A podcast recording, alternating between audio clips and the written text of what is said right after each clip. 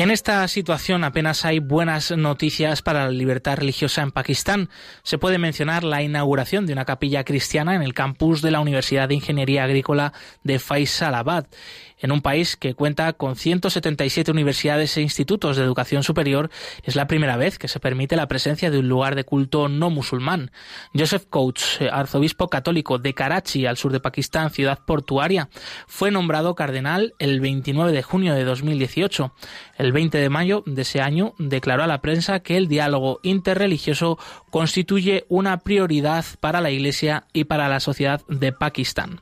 Pero al mismo tiempo, este cardenal no ocultó el hecho de que la violencia es un problema que afecta a todo el país.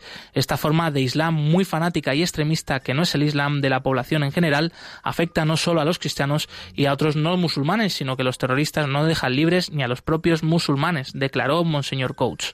Mientras se espera un una posible mejoría de la situación en el país, el número de pakistaníes pertenecientes a las minorías religiosas que quieren abandonarlo sigue creciendo.